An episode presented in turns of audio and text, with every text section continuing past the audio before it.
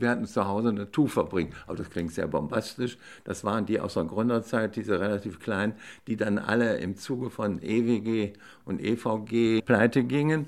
Da kam die Konkurrenz äh, erst aus Italien, dann aus Japan und so weiter. Das war gar nicht zu halten. Der Herausgeber der FAZ, Bruno Deschamps, kam auch aus so einer Textilklitsche, wenn man so will. Ne? Und an sich sollte ich da rein. Und der dachte eben, mein Vater, dass ich sowas machen würde und hat darauf bestanden, dass ich ein praktisches Jahr, was ja gar nicht unvernünftig war, wollte mich in eine Sparkasse stecken. Und da habe ich gesagt, also dann schnüre ich mein Ränzchen, also du siehst mich nicht wieder. das mache ich auf keinen Fall. Und dann kamen wir auf die Idee, dass meine Mutter, die ist früh gestorben, eine Bachem war, die kam aus dem Hause Bachem. Da waren natürlich noch enge verwandtschaftliche Kontakte. Und ich weiß nicht, wer die Idee hatte, dann gehe ich ein Jahr in den Verlag. Ich war nur ganz kleiner, ich hatte wenig zu sagen. Ich machte Prospekte, schrieb so äh, Werbetexte, ne? da musste ich also Bücher lesen und so Essenzen dann verarbeiten und so. Aber die Herren waren alle sehr freundlich. Und dann ging das in verschiedenen Stagen bei Bachens, unter anderem auch bei der Kirchenzeitung. Und da habe ich im Grunde, nee, ich habe schon in der Aachener Volkszeitung als Schüler, aber äh, da auch Sachen geschrieben über Ausgrabungen in St. Pantaleon und auch Ausstellungen. Und da fing es in Köln ja erst allmählich wieder an. Und es gab, das werde ich nie vergessen, in einer Galerie am Neumarkt, und das war eine Galerie, die früher in Berlin war und die auch im Dritten Reich also zum Teil abgewickelt hat, Verkäufe, entartete Kunst und so. Und da gab es die erste Cézanne-Ausstellung, die ich überhaupt je gesehen habe, ausgerechnet in einer kommerziellen Galerie am Neumarkt. Und da war wirklich also Leihgaben, also aus der Schweiz, und waren wirklich bedeutende Cézanne. War nicht zum Verkaufen, sondern richtige Cézanne-Ausstellung. Picasso. Also das war eigentlich das Ereignis, aber das war noch vor meiner Tätigkeit in Köln. Die war 55. Da ging vor mir mit der Schule hin, ne? mit dem Zeichenlehrer, der übrigens ein äh, informeller Maler war auch ganz äh, relativ namhaft, sagen wir zweites, drittes Glied, der ist Hubert Werden, der uns sehr vorsichtig, das ging alles traditionell über Parthenon-Skulpturen, Naumburger Meister und äh, so, und dann allmählich in die Abstraktion und so. Und da haben wir Jungen natürlich schon gebockt. Wir hatten dann schon ein historisches Bewusstsein mit Krieg und so, aber künstlerisch keins. Da weiß ich noch, ich war vielleicht besonders renitent. Und dann hat er mich mal nachmittags zu sich nach Hause genommen sie ans Klavier gesetzt, gespielt und hat gesagt, das ist unsere Kunst jetzt, das ist unsere Malerei, sind, ist da ein literarischer Kontext, stellt das was dar, sagt das was? Nein. Also wir machen reine malerische Werte, äh, Farben etc. Trotzdem hatte ich immer das Gefühl, dass das etwas zu wenig sei als Antwort auf das Jahrhundert und das ist bis heute mein, mein Vorbehalt. Und dann da platzte eben die Picasso-Ausstellung rein, die nur wirklich mit enormer Gewalt und Macht also das ganze Jahrhundert aufrollte im Grunde. Und wenn ich dann rückblickend denken alle natürlich, oh, die Revolution des Kubismus, das haben wir natürlich gesehen, wunderbar, aber viel mehr hat einen gepackt, so Guernica, das war damals auch noch auf Tournee mit, vor allem dieses Anti-Korea-Brief. Der Picasso war ja Kommunist dann in der Partei, was nachher immer zerredet wurde, das sei nicht so richtig gewesen und so. Ist doch vollkommen egal. Aber damals waren alle links. Gegen die Nazis waren natürlich, vor allem die französische Intelligenz ja, war natürlich kommunistisch, ist doch klar. Und der hatte ein Anti-Korea-Bild. Picasso fuhr ja auch auf die Friedenskongresse, hat die Taube dann entwickelt. Das wurde dann ja ein internationales Symbol der, der sozialistischen Bewegung.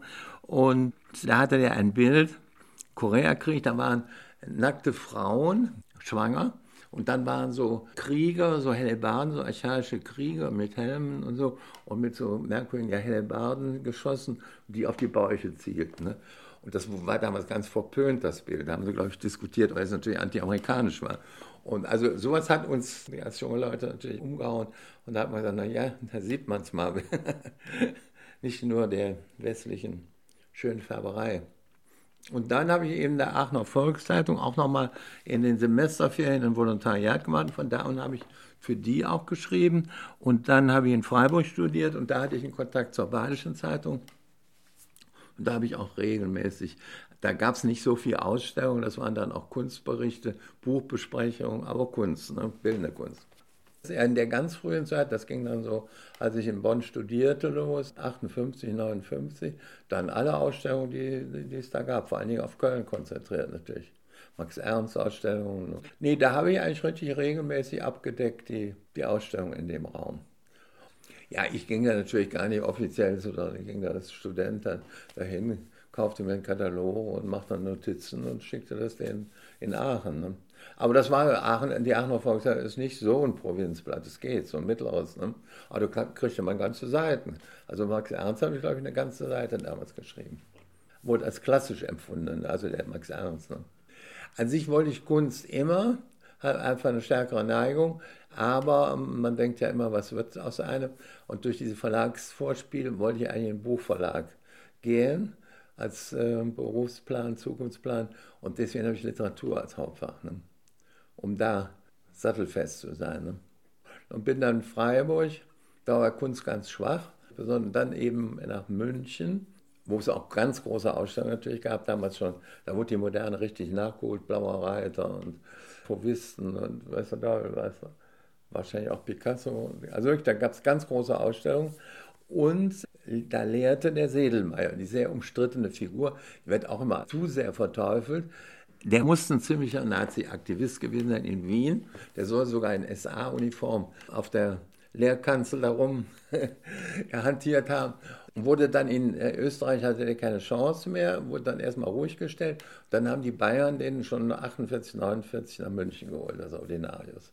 Und dann eben die Geschichte mit den Van der Grindens. Einer der Van der Grindens studierte ja Kunstgeschichte, ich auch, und man kannte sich. Der, erzähle ich immer, kam eines Tages mit einem Bündel Zeichnungen, das war alles Beuys, und sagte, hier, ich prophezeie, das ist der Picasso der, der nächsten Dekaden und das kostete 30 oder 40 äh, Mark. Ne?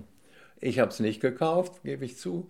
Und ein Freund von mir, der mich sehr beeinflusst hat, der kam aus der DDR, ein Leipziger war das, der hat sofort das gesehen, obwohl er gar nicht so modern war. Der kam mit Klinger und so Sachen an. Und, aber der hat sofort sich zwei, drei gekauft. Ich glaube, der hat ja bei mir das Geld gepumpt. Ne? aber ich war auch gar nicht auf Sammeln aus oder so. Ne? Aber das war ganz interessant, sonst hat er nicht viel über Beuys und spielt eigentlich so keine Rolle. Und wenn Sie sich fragen dann nach Pop, ob ich das bei Zwirner, da ging man natürlich auch Wochenends mal hin, aber eigentlich viel früher, so um 61, durch Pudelko. Das war ein Mitstudent, auch so einer, der nie fertig wurde, der war schon älter, war bestimmt damals schon 40 oder so und war begütert oder so, hat das auch nicht nötig, hatte eine eigene Wohnung und der sammelte schon Pop-Art damals. Der hatte vor allen Dingen diese, es gab doch so eine Zeitschrift Pop oder so, wo also Originalgrafiken von Lichtenstein, Warhol und so. Und dann gingen wir abends den besuchen und dann zeigte der uns das. Und das war so die Offenbarung sozusagen. Ich kann sowieso mit Begriffen progressiv oder nicht, aber das informell stand einem dann auch irgendwie. Ne? Und eben weil es auch so unkonkret war und dann kam da plötzlich so diese, Amerika war natürlich damals auch ein Idol so, da schwappte dann so die, Vitalität dann ja, auf die Szene. Ne? Das war so 61, schätze ich, 60, 61. Ne? Der hatte dann eine Galerie in Bonn. Der Vater war ähm, nicht Galerist, sondern richtig Kunsthändler, auch vor allem alte Kunst in Italien. War auch jüdisch, da war irgendwie der Vater abgetaucht oder so und kam dann wieder nach Deutschland und der Sohn hat eine kleine Kunsthandlung in Bonn geführt, aber der war immer sehr aufgekratzt für alle Dinge. Also war eigentlich der, der uns am meisten beeinflusst hat. So. Aachen, muss man sagen, Aachen ist nicht das Provinznest, wie man denkt. Da tat sich schon einiges und der Ludwig war Vorsitzender des Museumsvereins. Ne? Und ein Onkel von mir war in der ersten Nachkriegszeit Direktor vom Zürmont Museum. Damals hieß es noch nicht Ludwig Museum, Zürmont Museum.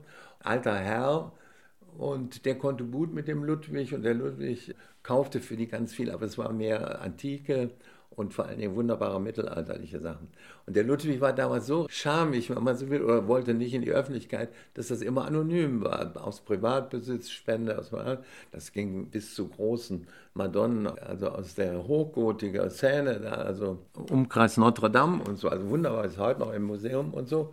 Und der machte so, ob das jetzt monatlich oder halbjährig, ich weiß nicht mehr, Neuerwerbung war sonntags morgens und dann war Freund äh, Onkel Küttchens und Ludwig, die dem Publikum das nahebrachten, erklärte, man diskutierte dann über diese Dinge. Dann gab es ja diese berühmte Ausstellung äh, in Aachen, so 68, wo der Ludwig die ersten Fischzüge Pop-Art zeigt. Das war ja vor Köln. Ne? Das Debüt war ja in Aachen. Da war der Klaus Honneif schon ziemlich aktiv da. Da muss ich allerdings ehrlicherweise sagen, wie der Zwirner das heute darstellt. In diesem Buch hat mir jemand geschenkt, habe ich gelesen, sehr enttäuscht. Es geht ja nur um kommerzielle Dinge, also überhaupt kein Horizont, kein Enthusiasmus, keine Leidenschaft, keine ästhetischen Werf. Und dann so tut, als ob der Ludwig, dass er den domestiziert, dass er ihm aus der Hand gefressen hat, das kann überhaupt nicht die Rede sein. Der Ludwig ist ein Gestand, ich meine, der wird im Augenblick wirklich so schlecht gemacht. Das war ein brutalistischer Typ, wenn Sie so wollen. War vielleicht nicht sympathisch und so. Aber ich meine, der hat riesen Taten vollbracht, das muss man sich mal überlegen. Ne? Das war ein Kunsthistoriker, ein promovierter. Sie war Kunsthistorikerin. Also die kannten sich wirklich aus. Sie brauchen sich nicht von irgendwelchen, Gore heißt der, Siegfried Gore, sich da, äh, Sie wissen dann, dann später der, der Bruch, äh, von dem der brauchte der sich nicht sagen zu lassen. Der war nur mehr gestanden, nicht wegen des Geldes, sondern auch wegen Kenntnisse. Ne? Wissen Sie, ich meine, dann verengte sich das ganze Spektrum. Die waren nur noch auf zeitgenössische Kunst. Da fing sozusagen Adam und Eva war Picasso Brack. Ne? Vorher nichts, ist alles 19. Oh, Barock, oh, kriegt man es kotzen und Renaissance interessiert uns nicht und so. Ne? Also die waren das verengte, heute ist das ja noch verengter alles. Und, und der Ludwig hatte die ganze Breite drauf, ne? hat tolle Sachen gekauft, eben fürs Museum. Und vor allen Dingen hatte der immer irrsinnig eitel, das gebe ich zu, aber er hat immer an die Öffentlichkeit gedacht. Und das muss man aus, und das kann ich wirklich authentisch sagen, aus diesem Nachkriegsimpuls, dieses Land ist total durch Schuld, Selbstschuld äh, zerstört worden. Da ist nichts. Und äh, er wollte das wieder gut machen oder wollte was beitragen, dass man wieder künstlerische Werte, dass eine Ästhetik da in diese graue Nachkriegswelt kommt. Der hat das auch nicht mit dem Informellen so, ne? sondern der war, das war dem auch so zu sehr Bußästhetik oder sowas. Ne? Die haben ja das dann auch so aufgeladen, die Informellen. Ne? Und ähm, der, der hatte wirklich so einen ästhetischen Impuls, dass man Schönheiten und historische Werte und sowas, die sind, das klingt jetzt sehr konservativ, aber die sind in der Trümmerwelt von Aachen, sind die mit einem Leiterwagen, Irene und Peter, durch die Dings und haben so Bruchstücke von Häusern, die dann alle, was alles dann abgeräumt und äh, weggeschmissen wurde.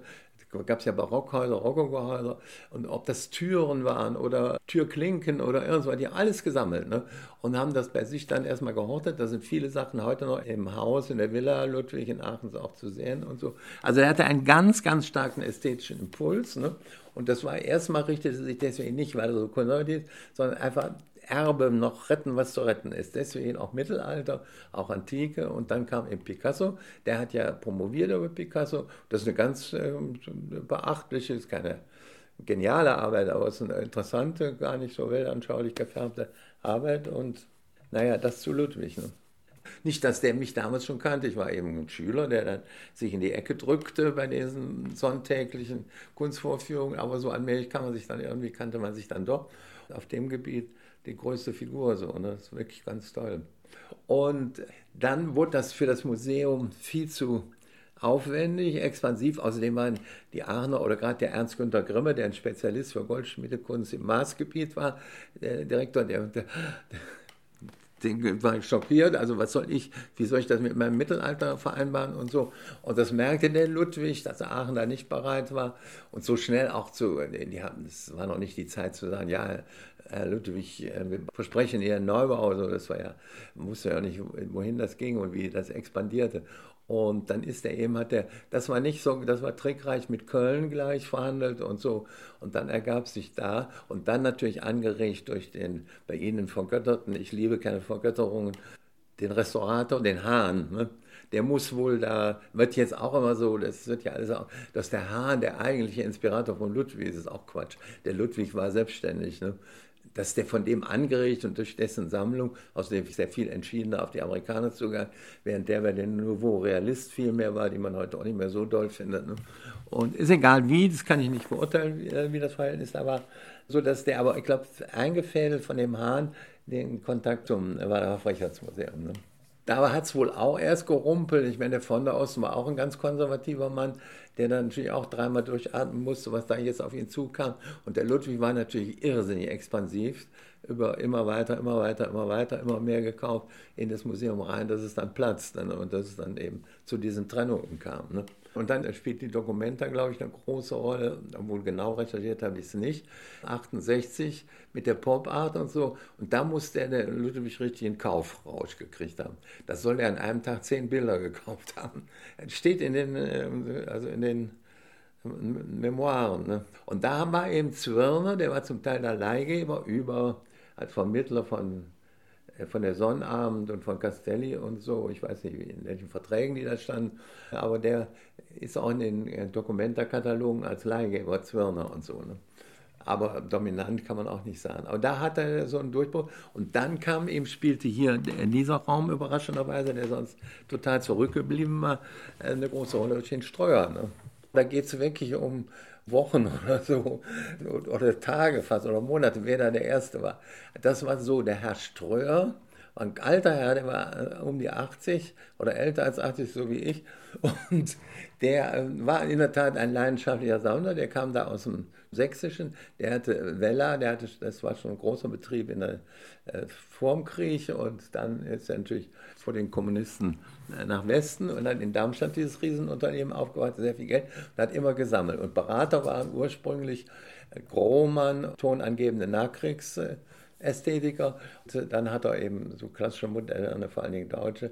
Aber dann hat er sich auch ausgedehnt, ein riesen Block, das hat aber Groma nicht inspiriert, äh, Spanier. Ne?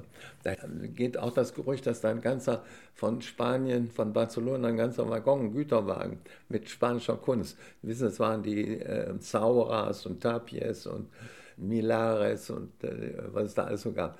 Und der war in der Verbindung mit dem Hessischen Landesmuseum, die natürlich auch einen Schreck richten bei der Fülle und so, wussten das auch nicht so richtig zu verdauen. Und dann wurde das erstmal geparkt, angeblich in Aschaffenburg, in der Lagerhalle, kann ich nicht beschwören, weiß ich nicht so genau. Und dann, das waren eigentlich die kreativsten Händler der Nachkriegszeit, muss ich sagen, in München, Heiner Friedrich. Ne? Heiner Friedrich, der sich den jungen Dahlem da als ähm, Hofhund da hielt, sozusagen, als Spürhund, sagen wir mal lieber. Kontakt nach Amerika hatten die durch auch der Streuer, durch einen auch einen Emigranten, der sammelte, ein Rechtsanwalt in New York, der äh, Expressionisten sammelte. Der kam öfter nach Deutschland. Über den kam der Kontakt auch zum Streuer. Ne?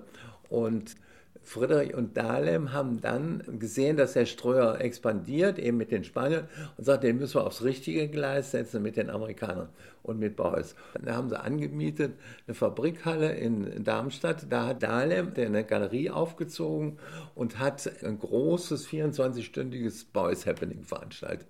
Und da hat er wirklich durchgehalten und das ich habe den nicht, natürlich nicht 24 Stunden mehr angeguckt, aber eine Zeit lang. Und da spiele ich insofern eine gewisse Rolle, weil der Ström war unsicher, hatte seine Grohmanns, die natürlich gegen diese Dinge waren. Für den war wichtig, dass irgendeine Autorität das toll findet. Ne? Und das war die FAZ, nicht ich, war auch debütierend und so, aber der schwor auf den Wirtschaftsteil der FAZ die Dahlems und Friedrichs, die haben gesagt, da muss was in der FAZ. Die haben mich angerufen, haben aber nicht das gesagt, ich hätte mich da nicht einspannen lassen.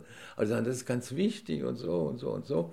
Und ich bin dann auch brav hin und habe auch was darüber geschrieben, auch längeres, aber auch etwas skeptisch, ja auch die Zeichnung kannte ich und die einzelnen Objekte. Aber wenn der da mit seinem Fett da unter dreien bist und der konnte sich ja in so eine Autosuggestion steigern. Der lief dann durchs Publikum durch, da saßen mal 20 Leute um ihn herum und dann war der so mit seinem Zauberstab da, mit seinem, ich weiß nicht was, Eurasienstab oder so und den, den er in die, die Abdrücke sind ja jetzt noch im Museum, in dieses Talzeugs, ne? Und ging da rum und da war der wirklich, der, der, ging durch die Leute durch, den hätte man anfassen können oder vielleicht habe ich ihn angefasst, merkte der gar nichts. Und jedenfalls, äh, der Treuer hat angebissen und das war dann aber parallel zu den anderen Dingen der Grundstein der Steuersammlung, ne? diese Beuys Block. Dann kauft der Streuer sogar die Mönchengladbacher Ausstellung vom Kladders. Ne? Samt und Sonders. Ne? Der war in einer existenziellen Krise. Ich kenne das hier auch von Bankern und so, wenn die dann pensioniert sind und alt werden. Ich muss noch irgendwas machen, was mich unsterblich macht. Ich muss ein Zeichen setzen und so. Die sind ja auch alle immer ganz. Äh, da ganz nervös und so. Und der wollte das eben, und da hatte man ihm eingeredet, Beuys ist das. Und dann hat er eben die ganze Ausstellung aufgekommen. Also ein Riesen, das ist der Boys-Block, der jetzt noch in Darmstadt ist. Und parallel dazu war das mit der Pop Art. Damals war Pop Art aber schon ansatzweise hier. Es war vor allem ein Galerist Müller in Stuttgart, der sogar dem schon ein, zwei Lichtensteins, ich glaube die Rasierklinge, dem Streuer verkauft hatte. Und dann haben im Friedrich und Dahlem über diesen, ich rede jetzt ein bisschen wirr, aber diesem Emigranten, dem Rechtsanwalt, der Expressionismus sammelte, über den hatten die in Kontakt. Der hat ihnen äh, Türen geöffnet, den Dahlem und Friedrich in New York. Und da starb der Sammler Krauser. Krauser war der vor den Skulls noch der Sammler von Pop Art. Und das war etwas außerhalb von New York. Und die Witwe, die fand das abscheulich. Die sagt, er hat mir mein ganzes Haus verdorben, damit da hängt überall das Zeug rum. Die wollte das loswerden. Ne? Und dann haben die da eben sich rangemacht und das wollten sie das unbedingt dem Streuer andrehen. Das gelang auch auf abenteuerliche Weise. Der Friedrich war ein Erbe, Industrieerbe, der hatte Vermögen, der hatte also Kredite waren möglich, da war eine Rückendeckung. Dahlem war so ein Lausbub mehr und die sind mit dem Streuer dann nach New York, der wollte das natürlich sehen und dann sollen die im, haben sie auch bestätigt, im Aufzug zu diesem Rechtsanwalt, der die Verträge dann machte, der hat es noch gar nicht gesehen. Im Aufzug haben die gesagt, ja, Streuer, jetzt müssen wir Ihnen doch sagen, die Wahrheit, das ist gekauft für Sie. hat er noch gar nicht gesehen und noch nicht, noch nicht Ja gesagt. Ne? Und der war natürlich total verdammert, verdammt. Das war auch ein, ein, ein, harter Geschäftsmann, beinahe wäre das explodiert. Aber dann haben sie ihn und der Emigrant und wie sich nachher herausstellte, war der Streuer auch nicht unbelastet. Äh, er hatte auch Sklavenarbeiter und sowas hat sich dann überreden lassen und dann sind die nachmittags äh, in die Villa von dem äh, Krauser und dann soll der Ströer da sofort mit einem Notizbüchlein sich aufgeschrieben haben, dies und das und hatte dann Klick, der Geschäftsmann, da sind so viele, sagen wir mal zehn Lichtenstein oder zehn Warholz, das mache ich so, das finanziere ich, indem ich das Ganze kaufe und dann weiterverkaufe. Ne? Nicht alles, sondern ich suche mir die Rosinen raus und den Rest verkaufe ich. Und dann kam der auf eine Rechnung, wo er sagt, da verdiene ich noch, beides mache ich. Ne? Und das waren damals, aber die Summe kann ich jetzt nicht mehr verantwortlich sagen, aber die doch damals ungeheuerlich war. Und da war großes Entsetzen bei der Familie, die wollten den schon entmündigen, so ungefähr. Ne? Was soll das? Und dieses irre Geld, das war ja seine Privatkasse, nicht von dem Betrieb. Es ging dann aber irgendwie gut. Und dann hat der arme Gerhard Bott, das war der Direktor vom Darmstädter Landesmuseum, musste dann auch irgendwie arrangieren, das irgendwie aufzunehmen und so. Und dann wurde um die Gemäldegalerie ausgeräumt. Also diese ganzen, wo das Mittelalter war und das 19. wurde alles, wo jetzt der Beuys ist, ne? alles leergeräumt und ähm, aufgehängt. Und da hat der Streuer gesagt, ja, ich schenke das, aber ich möchte einen, einen Anbau, einen eigenen. Und das war natürlich, Hessen ist wahnsinnig provinziell und damals vor allem, äh, bis das in Wiesbaden dann gezündet hat oder hat gar nicht gezündet. Ne? Die wollten das nicht, wollten das auch nicht finanzieren, haben es rausgezögert. Ich war selber dabei, als das äh, ähm, erstmal präsentiert wurde, die Sammlung, als der ähm, Kultusminister, ich stand da irgendwie dabei, zu dem Streuer sagt, ja, Herr Streuer, Sie können sich auf uns verlassen, das wird bedacht und es muss natürlich parlamentarisch ventiliert werden, wir machen das und so. Aber es wurde immer versprochen, aber nicht, das habe ich richtig im Archiv, im Hessenarchiv mal geprüft, es kam nicht richtig zur Tat. Er war aber auch zögernd, vielleicht auch durch die Familie und dann das ist, Sie sehen, man erlebt unter Raubtieren. dann hatten die Friedrichs natürlich dann schwer ähm, Gegenpropaganda, also Propaganda, um denen das hier heiß zu machen, haben die mobilisiert den Museumsverein in München. Ne? Und da war damals ein sehr fortschrittlicher äh, Generaldirektor, der hieß Söhner. Der starb dann, wenn der nicht gestorben wäre, wäre das alles anders gelaufen. Und die bekamen den Prinz Franz von Bayern dazu. Der wollte auch noch eine Tat und nicht nur immer mit seinen alten Niederländern und was er so äh, den Wittelsbacher Besitz noch hatte, sondern der wollte richtig da nochmal Dings. Und dann haben die die da ausgestellt und die haben alles getan, um den abzuwärmen und die Sammlung da zu halten. Dazu kam es aber nicht. Die Sammlung wanderte dann nach Düsseldorf, Hamburg und Berlin. Auch Haftmann hat die gezeigt, die Sammlung Krauser. Und zu großer Begeisterung, dann kamen sie wieder zurück nach äh, Dings. Aber das, äh, das äh, sie sind ja auch mehr fürs Rheinische.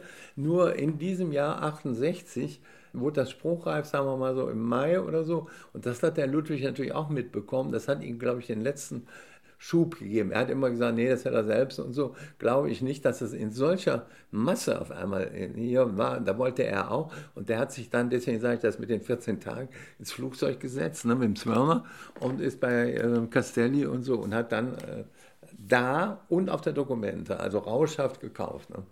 Also da die genauen Prioritäten, aber Streuer war sicher zwei Zentimeter früher, weiter.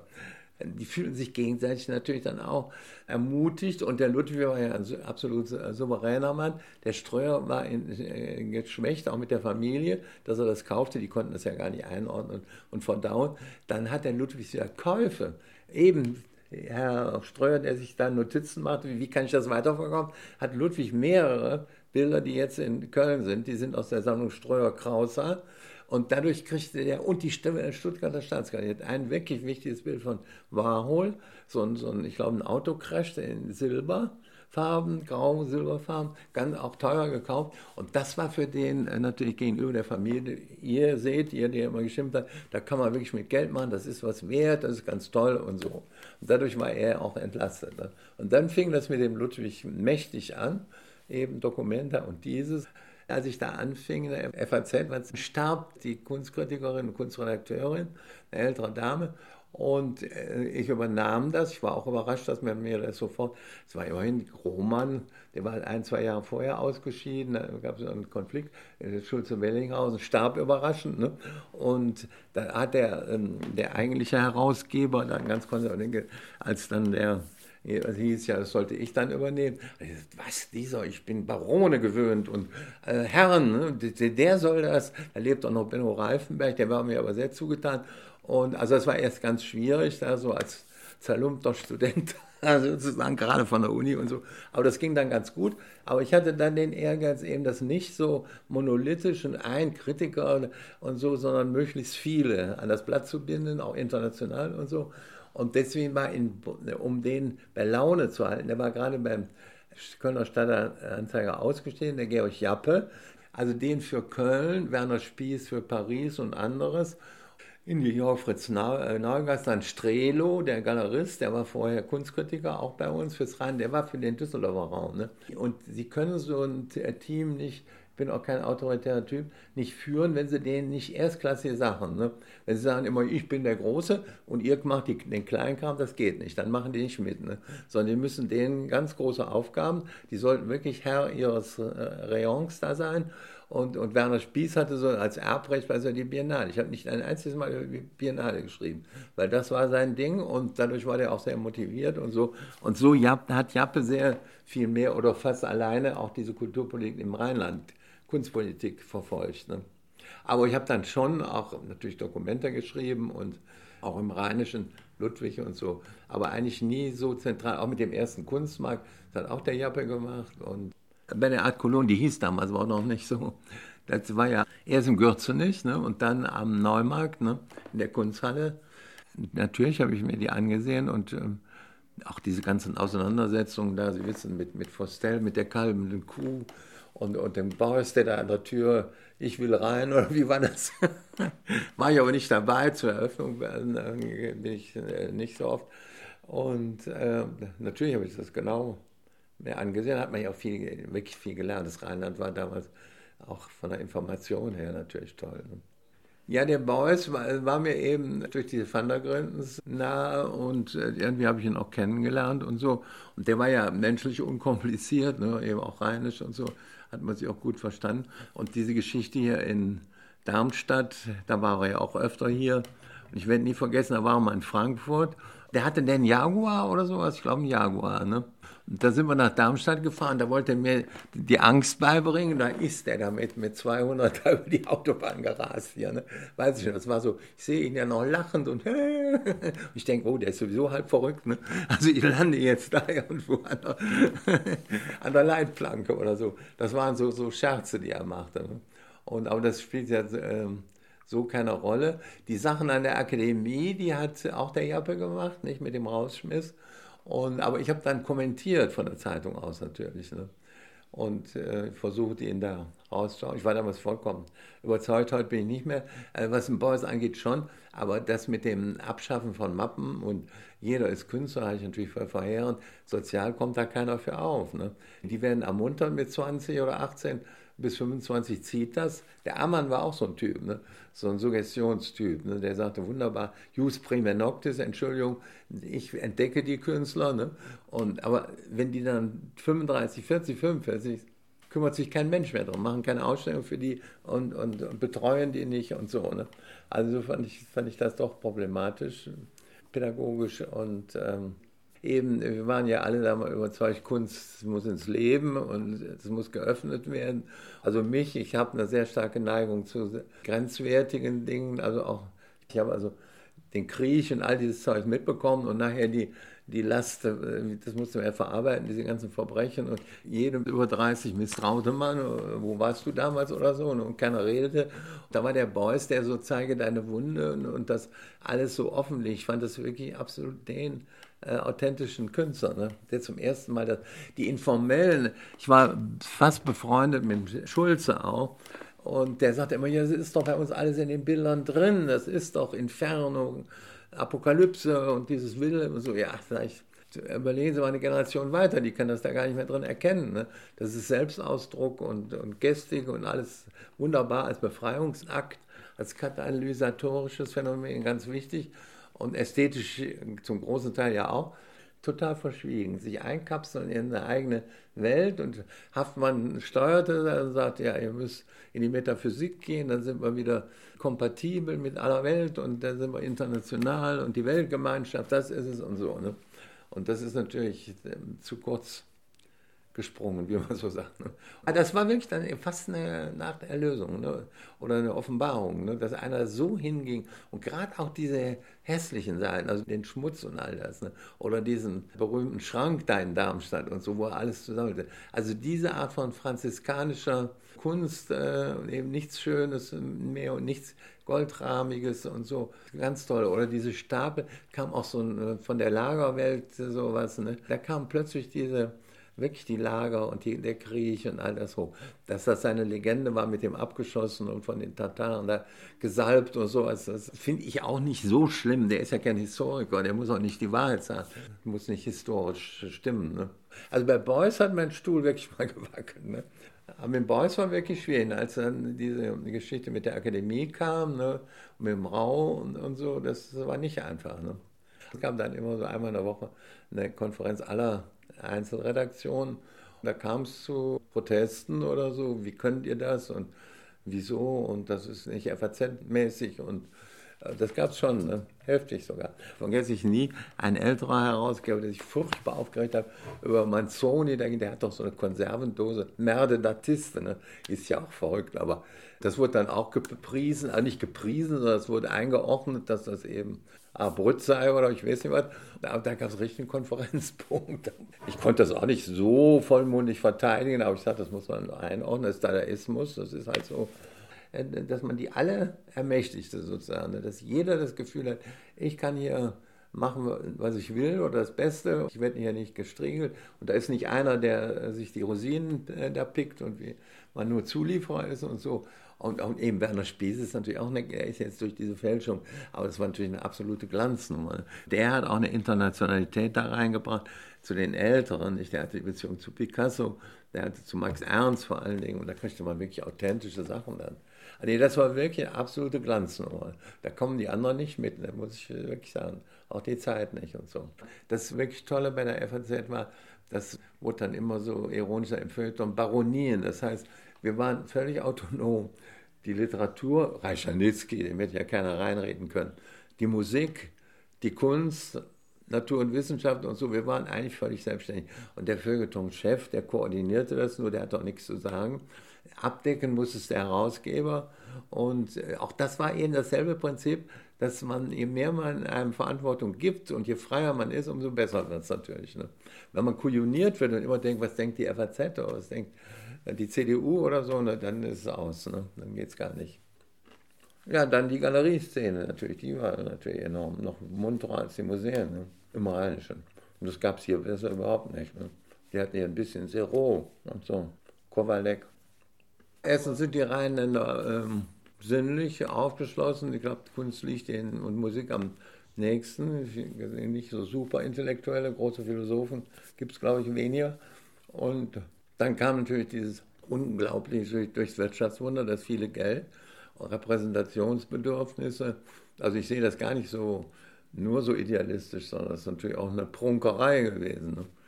Äh, hat mir mal jemand erzählt, ein, Sammler, ein Kölner Sammler, das wäre so gewesen, jeden Herbst, wenn man Einladungen machten zum Essen, da erwartete die die eingeladen, dass die Wände neu bestückt waren. Ne? So, so, wie Mode, dass Frauen sich dann schöne Kleider in Paris äh, abholten oder so. Ne? So wurden also die neuesten, und das war ja so, in zwei, drei Jahresrhythmen war die Szene eine andere. Ne? Und dann staunte man gegenseitig, wurde neidisch und so. Ne? Ehrlich gesagt habe ich auch immer gemieden, auch zu Künstlern eigentlich, ne? außer da, wo es sich ergab. Und weil, wenn man dazu nah ist, ne? auch nie, was hier hängt, alles gekauft. Ne? Nur nicht schenken lassen, das ist äh, mit das Gefährlichste. Weil wenn sie dann mal negativ schreiben, dann sagt er, ja, aber schenken, er hat sich verschenken lassen und so. Da darf man sich überhaupt nicht auf dieses Gleis begeben. Die Galerie Spiegel in Köln gegenüber vom Richards-Museum, da ging man eigentlich, wenn man ins Museum ging, natürlich immer vorbei und guckte sich an. Und die haben ja sehr viele Editionen, glaube ich, auch gemacht. Ne? Und Max Ernst und die Surrealisten und die feine Pariser. Mit Amerika hatte der, glaube ich, noch nichts, ne? der Stünke, nee. Also ja wirklich die französische Kunst kam. Das war das Einfallstor. Viele Berater auch. Ich meine, da kam ja dann auch manches raus. Also, also ich sage ja gar nicht, weil ich übel nehme, dass die das nie offengelegt haben. Der Stünk, dass der Sturmbannführer war sogar oder sowas. Ne?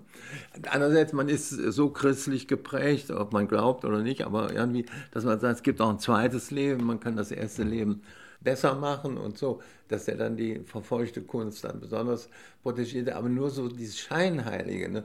so zu tun, dass er aber immer damit und ganz fortschrittlich und, so, und sowas ne? und immer auf Seiten der Künste war und so. Also das fand ich schon schlimm. Wissen Sie, wodurch das überhaupt erst rauskam? Durch Todesanzeigen, wo so eine Kameradschaftsgruppierung der SS neben einer Anzeige in der FAZ unserem Kameraden, unserem unvergessenen Kameraden Heinz Stünke und so. Und sie waren ganz hohe BDM-Funktionärin. Aber das hat mit der Kunst nichts zu tun. Das, also ich das Einzige, was ich denen übel nehme, dass sie es nicht gesagt haben. Ne? Auch nicht Haftmann, der nicht, auch gar nicht so schlimm war, der war in Florenz, auch Denkmalschützer da. Warum sagen sie das nicht? Ja, dann wird es viel glaubwürdiger, wenn ich sage, jetzt mache ich das, weil ich in einem anderen Leben so geirrt habe und so gefehlt habe und ich möchte jetzt wirklich der Gesellschaft auf die Sprünge helfen und dieser verfeuchten Kunst zur Geltung äh, verhelfen und sowas alles. Ne? Wissen Sie, gebe ich zu, meine Generation oder ich, ich habe da auch ähm, ein schlechtes Gewissen, weil wir auch nie so fragten. Ne? Man war immer im Ungewissen und natürlich fragte man sich selber, wo war der wohl, ne? Oder was hat der gemacht und so. Aber direkt zu fragen oder auf den Seele mal loszugehen und zu sagen, ja, sagen Sie mal, Sie können doch jetzt nicht so lästern und verdammen diese Kunst, die Sie selber mal verfolgt haben und so. Ne? oder die jetzt schuldig machen für eine Sache, die sie selber eingebrockt haben in ihrer Partei da und so. Da waren sie zu feige oder zu ängstlich. Ne? Wir hatten in Aachen am humanistischen Gymnasium einen Mathematiklehrer, der uns natürlich alle überforderte und der war Professor und heute heißen alle Professor, aber damals war es ganz ungewöhnlich. Ein Universitätsprofessor, alter Herr, und der als erstes bei der ersten Stunde sagte, ja, ich muss, äh, ich sag euch jetzt, also wir machen hier nur Mathematik, alles andere müsste andere fragen. Äh, also ich mache, konzentriere mich. Da dämmerte bei uns, dass der jetzt da wieder äh, in der Reinigung war und als Mathematiklehrer eingesetzt, dass dem aber auferlegt war, mach nichts Weltanschauliches. Der muss sehr belastet gewesen sein. Ich meine, die mussten ja auch natürlich weiterleben und irgendwie, aber ich fand das selbst so eine Andeutung schon ganz gut. Das war der Einzige, der einem da zumindest eine Spur zeigte. Ne? dass da was war. Ne? Aber das haben wir alle nicht gewagt zu fragen. Auch der Hensen, die waren alle, also das war der große Hamburger Museumsdirektor, der war auch in der Partei. Ne? Und das versteht man natürlich nicht. Also, naja, die waren ganz jung, aber in so eine Partei, aber man weiß nicht, wie man selber gewesen wäre. Ich halte schon Opportunismus fürs Hauptmotiv, ne? Um Karriere zu machen. Aber dadurch ergibt sich, was mich angeht, eine totale Paradoxie, dass ich zu den Kommunisten, das sind keine Kommunisten, meine Leipziger, viel engeres, freundschaftlich, also wirklich zum Teil inniges Verhältnis hatte, weil es nicht anders ging. Ich wollte ja nicht über die Funktionäre oder über offizielle Visa oder sowas, sondern durch Buchmessenbesuche und die dann in Ateliers aufgesucht, gab es den viel enger als hier. Hier habe ich immer Distanz gewahrt. Ist komisch, aber es geht ja nicht ins Rheinische so. Aber der Ludwig, ja. Der Ludwig hat ja dann, da lege ich nun auch Wert drauf, Jus prima noctis, dass ich der Erste war. Der natürlich nachgezogen hat. Aber ist egal wie, das ergab sich ganz einfach, das habe ich auch mehrmals geschildert. 68, alle waren links und aufrührerisch und so. Und da sagten die von der Zeitung immer, die müssen wir da rüber schicken, wo es geht. Da sehen sie, was für eine Scheiße, was für, ein, äh, für, für, Regime das sind. Und äh, sollen sie mal da bleiben, hier das schöne Leben eintauschen gegen dieses Repressive und sowas alles. Und zur Buchmesse brauchte man kein Visum, da konnte man so, kriegte man am Bahnhof schon in Leipzig oder an einem Messefoyer, kriegte man so ein Visum und da bin ich öfter hingefahren. Aber ich muss auch noch sagen, es war noch vorher, in meinem ersten Jahr, ich bin im August angefangen und im November war ich schon im Osten, aber in Ostberlin, denn das ist schon 66, ne? Und denn äh, in der Zeitung war ich etwas verrufen. Ich galt als Separatist, ich galt als der Franzose. Ne? Weil ich ein Großvater Franzose war und Vater eigentlich auch noch, dass ich also allem Preußischen, allem Deutschen gegenüber totale Reserven hatte. Und da hieß es den jungen Mann, den müssen wir kurieren. Und da hatte ich so eine Führungsfigur, eben der Rühle. Da wurde die äh, Nationalgalerie Berlin-Ost eröffnet, in großen, in dem Schinkelbau, riesig, zwei Jahrhunderte deutsche Kunst. Und da hat er gesagt, da müssen Sie hin. Das müssen Sie schreiben, damit Sie mal endlich sehen, wie Deutschland funktioniert hat und so.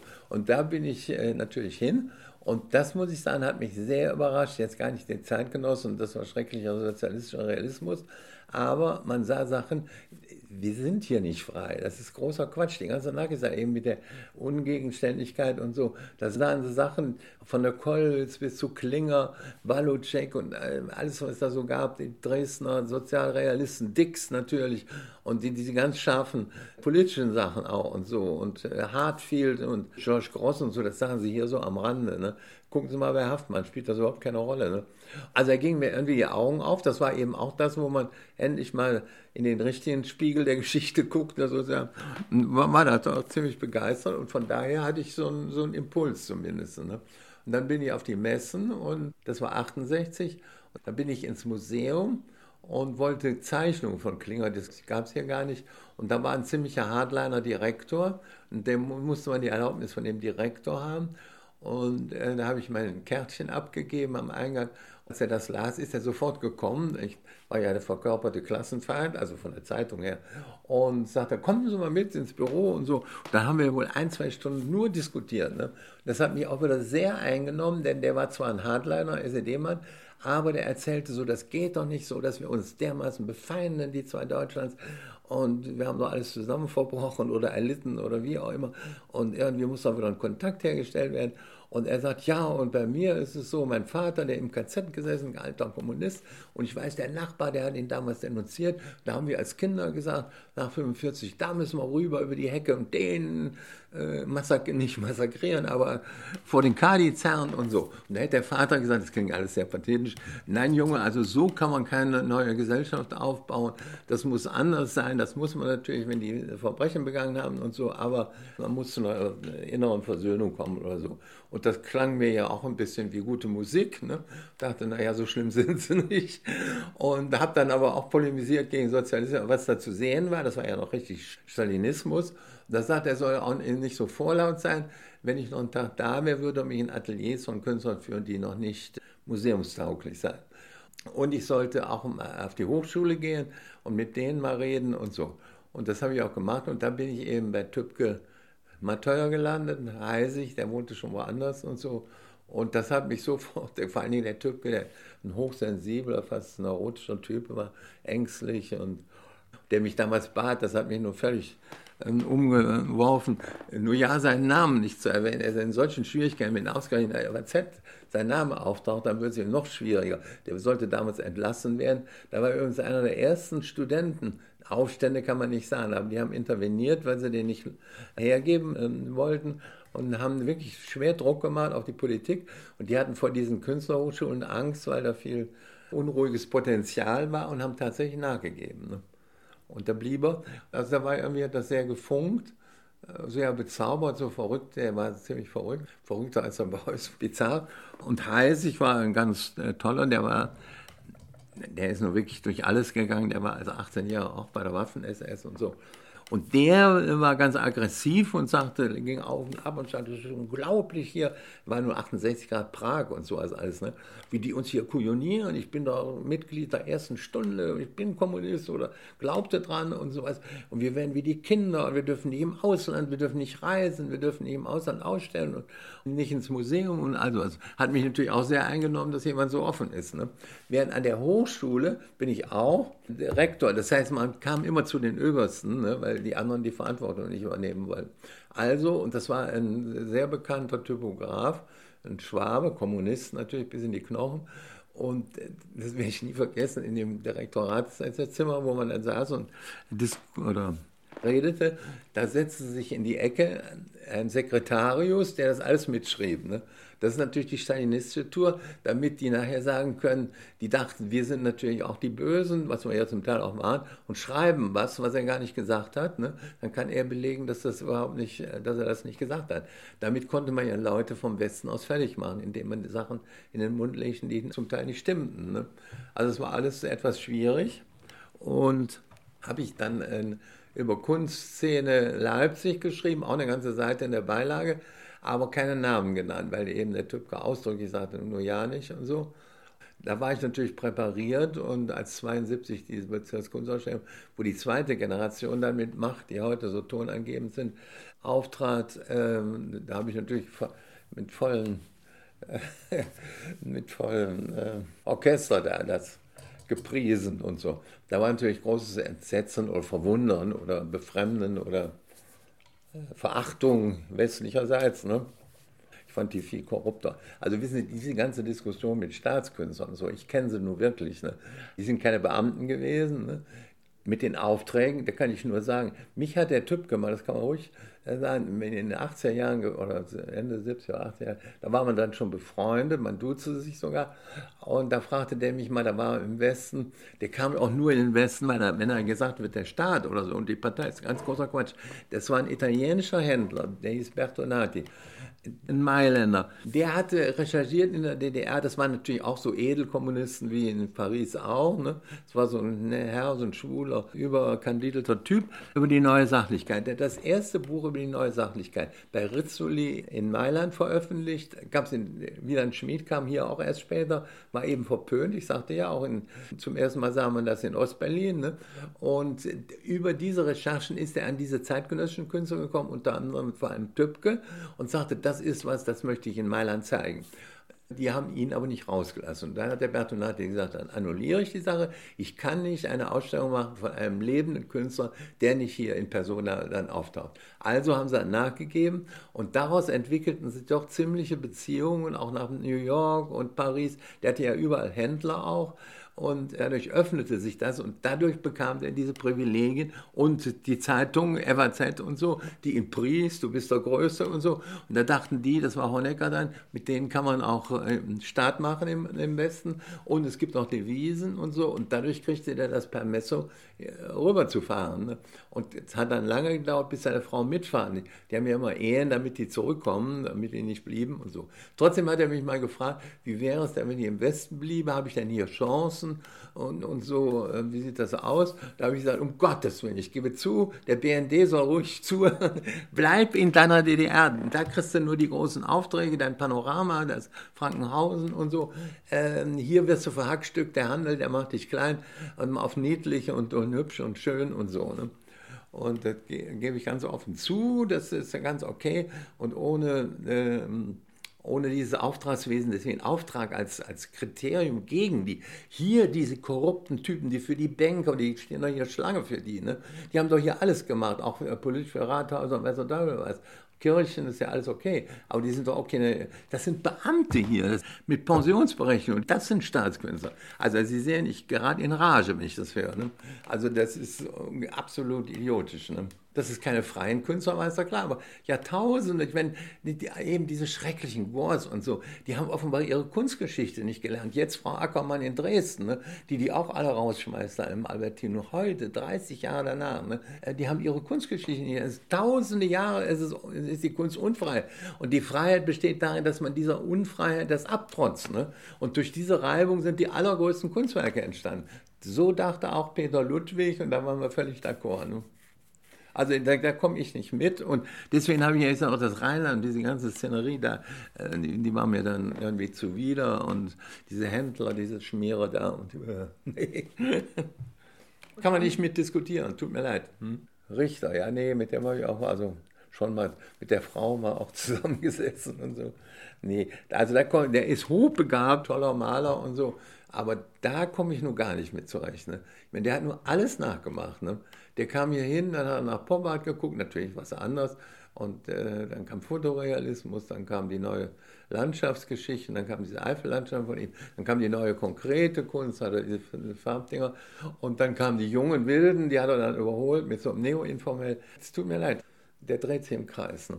Aber insofern ist er symptomatisch und hochinteressant, weil meine These, das Potenzial der Moderne erschöpft ist und man eigentlich nur nochmal neu mischt oder neu im Neo, da alles Neo, Neo, Neo. Ne? Und er hat das wirklich potenziert, indem er äh, viele Neos initiiert hat.